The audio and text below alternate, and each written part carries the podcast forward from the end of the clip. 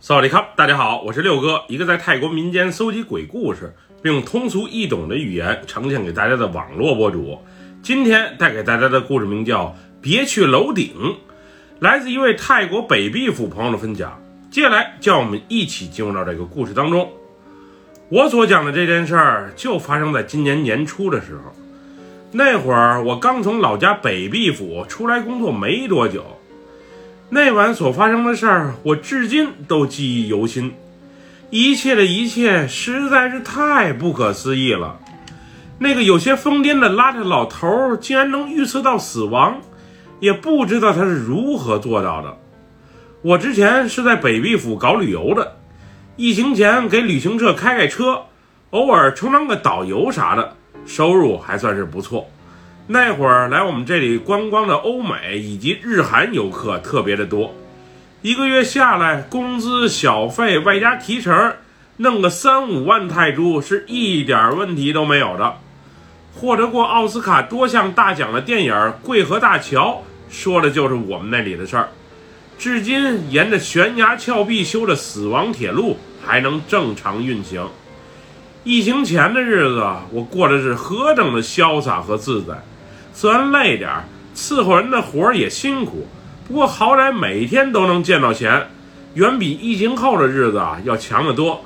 后来因为疫情的缘故，去我们那里旅游的人啊少了许多，为数不多的那点积蓄花完之后，在我表哥的介绍之下，我去到北兰府一家日系工厂打工，薪资一般般，但是加班费高，而且啊还管一顿饭。对于已经快弹尽粮绝的我，也没有其他更好的选择了。没记错的话，那是一个周六的晚上。为了多赚点加班费，我周末不仅没休息，还特意加了两个小时的班才回到家里。那时已经是晚上八点多钟了，因为在厂里待了一天，汗没少出，衣服上的粉尘也多。原本我想在楼下吃完饭再回家。不过最后实在是忍受不了身上的那些异味，于是打算回家洗个澡再说。至于晚上什么时候吃，又吃什么，在床上躺会儿，给手机先充充电也不迟。我所租住的是一间有些年头的公寓顶层，而且还是最南头的一间。洗手间在阳台上，没空调，没电视，网还得单花钱。不过一个月三千泰铢的费用也算是合理。当时我住在九零二房间，而对面九零一房间则住着一对年轻男女。因为我们这栋楼啊隔音比较差的缘故，所以一般楼里有人吵架，又或者音乐声放得太大，我都能听得特别清楚。那天我上楼的时候，电梯还检修，拖着疲惫身躯刚刚爬到九楼。正准备拿钥匙开门的我，就听见对门传来男欢女爱的疯狂嘶吼声。那会儿孤身一人的我，还感觉挺尴尬，毕竟这夜还没深，你俩就这么放纵的折腾，声音还这么大，可让我们这些楼里的单身男女啊，如何是好啊？尤其是像我这种最近春心萌动。内心充满了冲动与躁动的屌丝男士。那天回到屋内的我啊，还是能清晰的听见对门的动静。为了缓解些尴尬，我特意把蓝牙音箱给打开了。小哥那么一听，心态也慢慢平静了下来。之后，我冲了会儿澡，把手机放在床头充了会儿电，并闭目养神休息了一会儿，因为肚子饿得咕咕直叫。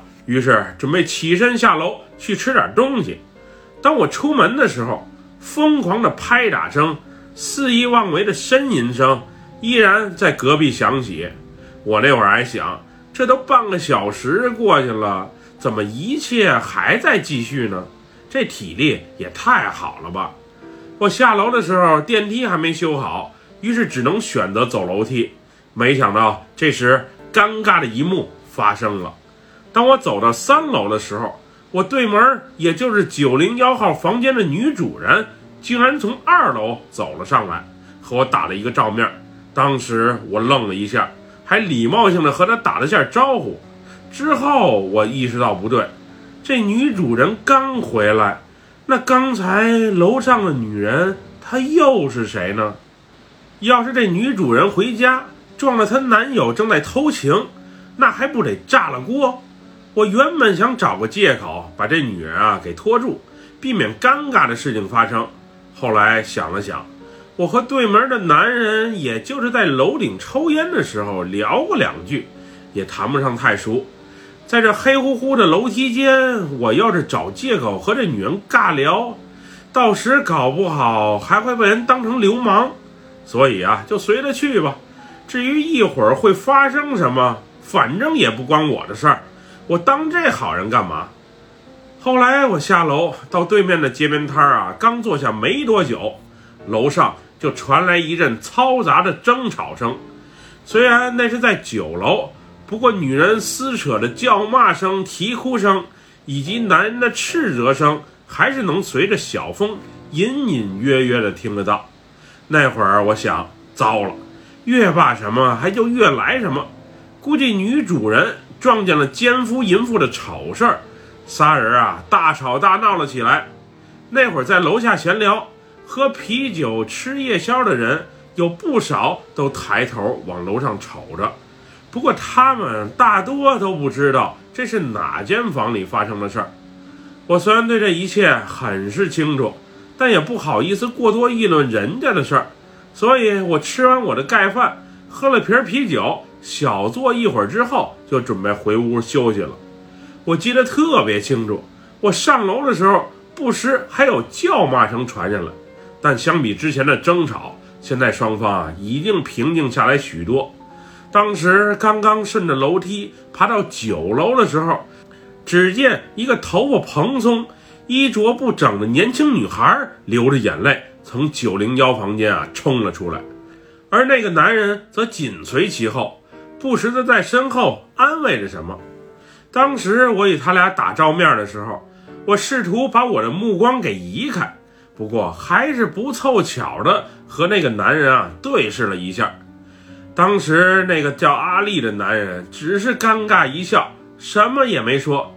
之后紧随着那个年轻女孩的脚步啊下楼了。我那会儿还想，这女孩也不是你女友，你随着她脚步干嘛呀？屋里的女友不更是应该你哄的对象吗？我刚回屋躺下没多久，紧接着对门啊传来摔东西的打砸声。那噼里啪啦的响声，在深夜时分是格外的刺耳。我当时想，那些东西你砸什么砸呀？不用的话，给我也行啊。毕竟那时的我，连买个风扇，又或是微波炉、电饭煲，都有些舍不得。后来只听咣当一声，一切又重新恢复了平静。那会儿我想。这女人估计是摔门而出，再也不会回到这个伤心地了吧？随后我烟瘾犯了，没空调和风扇的屋里啊也有些闷热，于是我拿着香烟和打火机就出了门，前往楼顶的平台。那天屋里是特别的热，不过屋外却挺凉快的，小风嗖嗖的刮，我还真感到有一丝凉意。我记得特别的清楚。我把打火机给掏出来，打了一次火，被小风给吹灭了；又打了一次，再次被吹灭，直到第三次，火机啊才勉勉强强的打着。我刚猛吸了几口逍遥烟之后，隐约听见远处传来女人的啼哭声。我定眼一看，那不就是九零一房间的女人吗？此时，那个叫小花的女人。正穿着一个跨栏紧身背心蹲在那里，下身穿着什么我没看清。总之，修长的大长腿裸露在外面，估计短裤啊是够短的，又或是根本就没穿。当时我虽然注意到她的存在，不过因为她的穿着格外暴露，我没好意思走上前去关心。我草草的猛吸了两口烟之后，往那边瞄了两眼。见他就是蹲在那儿哭，时而还自言自语，又或者打电话和谁聊着天儿，应该没啥大危险，估计也不会做傻事儿。于是我就离开了。那天说来也怪，在楼顶天台上的我，总感觉那里啊有一股奇怪的味道，就和什么东西发了霉一样，还略带一些腥臭。总之很是呛鼻。另外，我还感觉我身后好像是有什么东西似的，并不时轻轻地碰触着我的肩膀。虽然那个力度很轻，但我确信它确实是真实存在的。有时还会碰触我的后脑勺，比清风的力度啊要大一些，但是比人轻拍的力度又要小不少，好像我是被什么东西恶意的捉弄一样。更糟糕的一点是，我手里那包剩了没几根的香烟，还不慎掉在了楼顶的积水坑中，烟是没得抽了，又得花钱不说，我实在是太背了。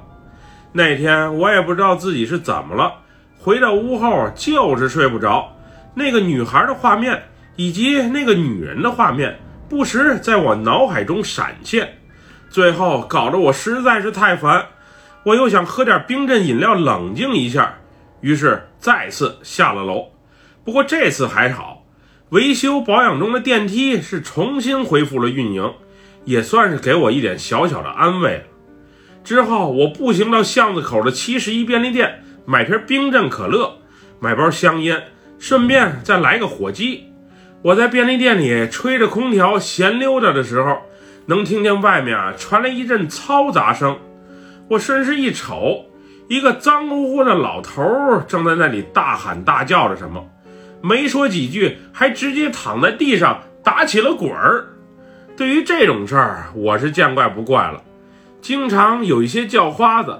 在七十一便利店门口啊，要吃的，要喝的，要钱。我前两天啊，就遇到一个，一口一个老板大哥叫着，嘴别提多甜了。后来我给了他二十泰铢，那人竟还给我下跪磕头以示感谢，别提多让我受宠若惊了。至于今天这个疯老头，我是懒得管了，我的钱也不是大风刮来的，谁愿意接济谁接济。反正我是一分都不想费在这个人身上。那天我在七十一便利店买完东西出门，原本我是绕着那个躺在地上的疯老头走着，谁成想他突然起身抱向了我的一条大腿，然后疯疯癫癫地说道：“呃，今晚别让任何人上天台，别让任何人上天台，会死人的，会死人的。”我当时想。你和我说这个干嘛？这附近都是廉价公寓楼，哪栋楼的天台不能上啊？又为什么不能上？你也不说，反复重复这句话，真是有毛病。后来我把刚从七十一便利店买的一瓶红牛递到了他手上，那老头啊才松开抱着我大腿的双手。晚上十二点以后，别让任何人上天台，会出事儿的，真的会出事儿的。疯癫老头再次说道：“出什么事儿啊？哪个楼的天台不能上？您倒是告诉我啊！晚上十二点以后，别让任何人上天台，会出事儿的，真的会出事儿的，真的会出事儿的。”此后，疯癫老头复读机般的一直重复着这句话，而我也无暇顾及他这些疯话，赶紧离开了。毕竟当时原本圆月的夜空。已经慢慢阴云密布，并且还不时落起了雨点儿。从便利店到我所租住的公寓，也就短短不到五百米的距离。我刚走进楼道门没多久，紧接着哗啦一下，倾盆大雨从天而降。我庆幸自己啊回来的及时，不然淋成落汤鸡，我这还没法洗热水澡，到时感冒发烧了就太不好了。那天我走进电梯的时候，电梯间里的灯啊就一闪一闪的，我还犹豫了一下要不要进去，毕竟这电梯啊时常出问题，到时大半夜再出故障给我锁里面，那可就太糟糕了。不过那晚我实在是太累了，最终还是老老实实的走了进去，并按下了九楼的按钮。就这样，电梯里的数字从一变到了二，从二。变到了三，当即将到达四楼的时候，突然，啪的一下，整个电梯陷入了停滞中。就连里面的照明灯也一并熄灭了。这时的我啊，彻底的慌了，这到底是什么情况啊？我越怕什么，还就越来什么。刚才在楼道里遇到那个女人啊，就够尴尬的了。现在我又被锁在了电梯里，这让有着轻微密闭恐惧症的我可如何是好啊？随后咯噔一下，我感觉电梯突然下沉了一点而与此同时，我莫名的感觉好像是有东西出现在这个漆黑无比的密闭空间中。那会儿，我从裤兜中掏出手机，疯狂地尝试打开手机的闪光灯功能，可不知道怎么了，我那手机的触屏仿佛出现了问题，也不知道是死机了还是咋回事就是屏幕能亮，但摁啥都没有反应。借助着屏幕的光照，我拿手机啊，好好四处照了一番。也许是我太敏感了。电梯里除了我，好像是什么都没有啊！此后不时有液体从电梯间的天花板上滴了下来，一滴、两滴、三四滴，这液体怎么还有股腥味儿啊？正当我迷惑之时，啪的一下，电梯又恢复了正常，并继续往上走着，而与此同时。则传来了男人撕心裂肺般的嘶吼声。等电梯门打开的时候，我对门的那个男人疯了一般冲到了楼下。他没有坐电梯，而是顺着楼梯间啊冲了下去。那时我注意到，这个男人没有穿鞋，而是光着脚失声痛哭着跑下去的。这时，好像整栋楼都活跃了起来，不时有人开着门想了解到底。发生了什么？跳楼了！有人跳楼了！哎呦，太可怕了！人直接拍在地上，脑浆子都炸出来了。什么情况啊？大半夜的还让不让人睡觉了？那男的哭什么哭？一头雾水的我回屋后赶紧打开窗户瞅了一眼，应该是从公寓楼北侧跳下去的。我这面啊，啥都瞅不到。不过楼下不时有人往那个方向跑着，估计是真出事儿了。后来我没有选择下楼，而是跑上天台看看下面啊到底是什么情况。这时，只见我对门那个男人抱着一个女的，疯狂的哀嚎着，那撕心裂肺般的哭声啊，让人听着别提多心酸了。那时的我多少还是有些自责的。要是刚才我上楼的时候，把九零幺的这个女人给拖住，不让她上楼，撞着那对狗男女在偷情，也许之后一切的悲剧就不会发生吧。这时，我突然想起刚才在便利店门口那个疯老头的话：晚上十二点以后，别让任何人上天台，别让任何人上天台，会出事儿的，真的会出事儿的。于是我赶紧掏出手机，瞅了一眼上面的时间，零点十四分。这么一算，刚才那女人还真有可能是在零点一过跳的楼。这疯癫老头是怎么知道今晚会出事儿的？一切的一切，实在也太蹊跷了吧！这件事发生之后啊，我对门九零幺那间房的男主人就没有再出现过。而我也因为心里有阴影，于是连押金都没拿齐，就着急忙慌地搬了出去。后来我曾在一次闲聊中得知，几年前我所住的那栋楼啊，就曾有一个上了年纪的老太太跳过楼。没想到几年之后悲剧重演，实在是太诡异了。现在回想起来，我都怀疑我那天遇到的那个疯老头。他是不是就是那个曾经跳楼老太太的老伴儿呢？又或是他知道些什么？那天所发生的事儿啊，现在想起来还真挺让人不可思议的。总之，比电影里的情节它更要有戏剧性。这都让我深深的怀疑，我所生活的这个世界，它到底是不是真实的呀？还是我们全都生活在一段设计好的程序当中呢？自从这件事之后，我对爱情之事啊是更加的谨慎与慎重。在感情生活中还是应该有些责任感的，不爱就不要耽误人家。这个因为对爱情不忠诚而导致的悲剧啊，实在是太让我印象深刻了。那女主人死的其实挺可惜的，男人对爱情不忠，离开就是了，何必以死来折磨自己呢？最后自己痛苦，还失去了生的机会，又有谁会真心为你而伤心落泪呢？本期故事就分享到这里，喜欢六哥故事的朋友，别忘了点赞和关注哟。咱们下期节目再见，我们这拜拜，萨瓦迪卡。